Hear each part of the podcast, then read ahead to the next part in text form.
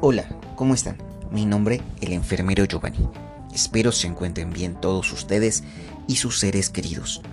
Este es un podcast semanal de todos los martes. Estén pendientes de todo el contenido, información y capacitación. Bienvenidos. El día de hoy, nuestro capítulo número 23, hablaremos acerca del plan de cuidados de enfermería como una intervención hacia mis compañeros profesionales de enfermería y hacia mis estudiantes y todos aquellos que escuchan el podcast. Iniciaremos con la frase de la semana. Esta vez elegimos una definición que nos proporciona Dorotea Orem acerca de qué es enfermería y ella menciona que enfermería es ayudar al individuo a llevar a cabo y mantener por sí mismo acciones de autocuidado para conservar la salud y la vida, recuperarse de la enfermedad y o afrontar las consecuencias de dicha enfermedad. Como introducción, recordaremos que el proceso de atención de enfermería es la aplicación del método científico en la práctica asistencial que nos permite a los profesionales de enfermería prestar cuidados que demandan el paciente, la familia y la comunidad. De una forma estructurada, holística, dinámica, lógica, humanística y sistematizada. Que además consta de cinco pasos primordiales, los cuales son la valoración, el diagnóstico, la planeación, la ejecución y la evaluación, en el orden en el que se han mencionado. Y esto funciona como un ciclo, es decir, si nosotros hicimos una valoración, pasamos el diagnóstico y estamos en la planeación, entonces tenemos alguna duda acerca de la intervención que queremos realizar, podemos regresar y observar todo lo que vimos eh, y encontramos en la valoración. Y al mismo tiempo observar si concuerda o no con nuestro diagnóstico de enfermería la intervención de enfermería que estamos planeando. ¿Ok? Y, supongamos, lo llevamos a cabo, llevamos a cabo esas intervenciones. Ahora tenemos la obligación de evaluarlas, qué tan bien están funcionando, qué tan bien estamos resolviendo los problemas de nuestro paciente. Si no los estamos resolviendo, podemos regresarnos de nuevo a la valoración, podemos regresarnos de nuevo a la planeación o al diagnóstico y ver qué es lo que está mal en qué momento nosotros tuvimos alguna, eh, algún error, alguna falla o por qué nuestra intervención no está funcionando del todo. ¿okay? Es a eso todos los conceptos que mencionamos. Es estructurado y es sistematizado. ¿no? Inicia con la valoración y termina con la evaluación. Pero es holístico y es humanístico porque estamos observando a la persona, sus esferas eh, físico, psicológicas y eh, espirituales, sociales, culturales es dinámico porque es cambiante, ¿ok? Es cambiante. Y entonces esa parte del, dinamismo en este proceso de atención de enfermería nos permite llevar a cabo ese, eh, ese, proceso que les digo. Si estamos en diagnóstico, podemos regresar a valoración. Si estamos en planeación, podemos regresar a cualquiera de las dos anteriores. O si ya estamos en la evaluación, pues podemos retomar algunas de las situaciones que no vimos claramente en los pasos anteriores. ¿Me explico? Esa parte de dinamismo nos proporciona el proceso de atención de enfermería. Además de que pues debe de ser un proceso lógico, un paciente que sufra o padezca un infarto agudo al miocardio no tendrá las mismas intervenciones que un paciente que tiene o no eh, cáncer de próstata o un paciente que tiene o no una eclampsia, una preeclampsia, ¿ok? Entonces cada uno tendrá también una forma lógica por la cual va a ser valorado, por la cual va a ser diagnosticado y por la cual va a ser ejecutado en cuanto a las intervenciones de enfermería. Según Griffith, Kenny y Christensen, el plan de cuidados es un instrumento para documentar y comunicar la situación del paciente, los resultados que se esperan, las estrategias, las indicaciones, intervenciones y la evaluación de todo ello. Existen diferentes tipos de planes de cuidados, entre los cuales destacan cuatro tipos según nuestra guía de práctica clínica para la elaboración de planes de cuidados en México. El PLACE, eh, comúnmente llamado o plan de cuidados de enfermería, puede ser individualizado, puede ser estandarizado, puede ser estandarizado con modificaciones y por último el place computarizado. Ok, vamos a hablar un poquito acerca de esto y literalmente les voy a dar la, la definición o cómo lo estructura la guía de práctica clínica. Ok, el plan de cuidados de enfermería individualizado permite documentar los problemas del paciente, los objetivos del plan de cuidados y las acciones o intervenciones de enfermería para un, dos, para un paciente en concreto.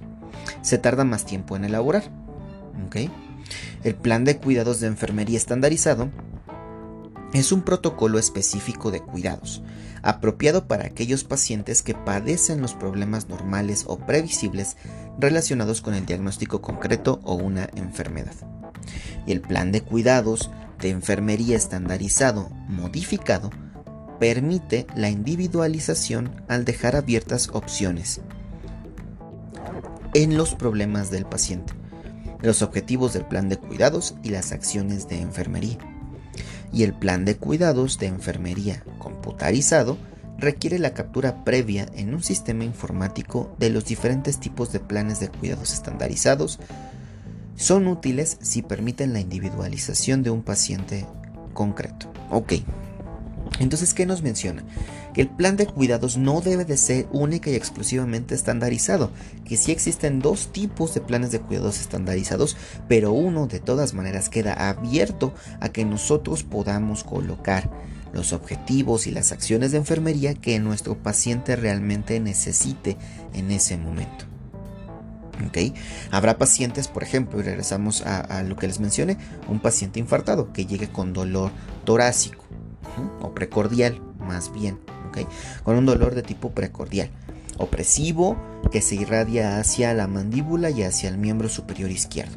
Ok, ¿qué vamos a hacer? Eso es como muy común, o sea, es algo que un paciente infartado puede llegar a, padecer. Dolor opresivo que se irradia hacia la mandíbula y hacia el brazo izquierdo. Y entonces ya sabemos que debemos de colocar una vía eh, una vía periférica, brindarle nitratos a ese paciente si es que su presión arterial no lo permite y entonces también brindarle un analgésico de eh, gama alta, estamos hablando de un analgésico opioide como la morfina, por ejemplo, ¿no? Y entonces disminuir el dolor al paciente, ¿ok? Pero, por ejemplo, un, un paciente que venga con alguna otra patología que genere dolor torácico, de características diferentes, no lo vamos a tratar con nitratos ni lo vamos a tratar con morfina, porque a lo mejor solamente con un paracetamol o un ibuprofeno es más que suficiente para controlar el dolor. ¿Ok? Y los dos son dolores torácicos o en la caja torácica. ¿Ok? Y que a lo mejor los dos pueden detectarse de manera cerca al precordio o al corazón. ¿Ok? Y entonces debemos de identificar exactamente qué es lo que necesita nuestro paciente. Los planes de cuidados de enfermería estandarizados solamente deben de tomarse como referencias, nunca como los hechos concretos al 100%, porque cada persona es diferente, porque cada paciente tiene problemas diferentes. Por mucho que tenga signos y síntomas parecidos, son problemas diferentes. Durante mucho tiempo, y la mayor parte de la información que investigué, nos habla de que este formato sirve para estandarizar en general las intervenciones de enfermería a los pacientes que presenten tal o cual enfermedad. Hablamos del place, ¿no? O un problema de salud, que es muy común. ¿Me, me explico? En lo personal, yo siempre le recomiendo a mis alumnos que deben utilizar el pensamiento crítico. De verdad realizar juicios clínicos, individualizar los cuidados y no por ello, quiero que me entiendan bien, no por ello dejar de lado lo que ya se ha estandarizado. Como bien les decía, sirven como referencias para nuestro plan de cuidados. Sin embargo, se debe tomar lo mejor de las dos partes y brindarle los cuidados y la atención que los pacientes se merecen y necesitan. ¿Y cómo sabremos que lo estamos realizando? ¿Cómo saldremos de este bache? Pues realmente aprendiendo a valorar a nuestros pacientes. Lo más importante es nuestra valoración entendiendo qué es lo que está pasando y por qué está pasando, vamos a darle al paciente la atención que se merece y que necesita. ¿Ok? Es literalmente jerarquizar qué es lo más importante que mi paciente está padeciendo en ese momento y ahora vamos a actuar sobre eso. Muy bien. No hay que correr si no sabemos caminar. La valoración siempre va a ser la pauta más importante que nos lleva a tomar decisiones. Y de acuerdo con estas decisiones tendremos repercusiones, ya sean positivas o, por el contrario, negativas. Y para ello hay que dominar la valoración del paciente. Lo vuelvo a repetir, la valoración del paciente. Tanto en el interrogatorio o la eh, historia clínica, como en la exploración física y obviamente poder conocer la fisiopatología y el cuadro clínico de las enfermedades que padezcan nuestros pacientes y que sean las más comunes en nuestros centros de atención. Y entonces así vamos a determinar qué está sucediendo en nuestro paciente y cómo realmente le podemos ayudar. Cosas muy básicas, cosas que debimos aprender al inicio de nuestra carrera y profesión anatomía, fisiología y fisiopatología. Y después de esto, valoración, historia clínica y exploración física, adecuadas, correctas, exhaustivas, focalizadas, como tenga que hacerse para que nosotros nos demos una idea clara de qué es el problema que está padeciendo nuestro paciente. ¿Ok?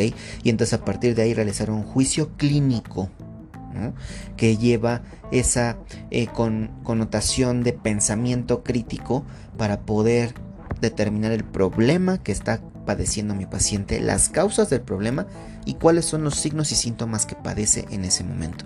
Para entonces, ahora sí, con mi planeación, directamente con mis intervenciones de enfermería planeadas, las pueda llevar a cabo y le alivie todos los malestares o la mayoría de estos a mi paciente.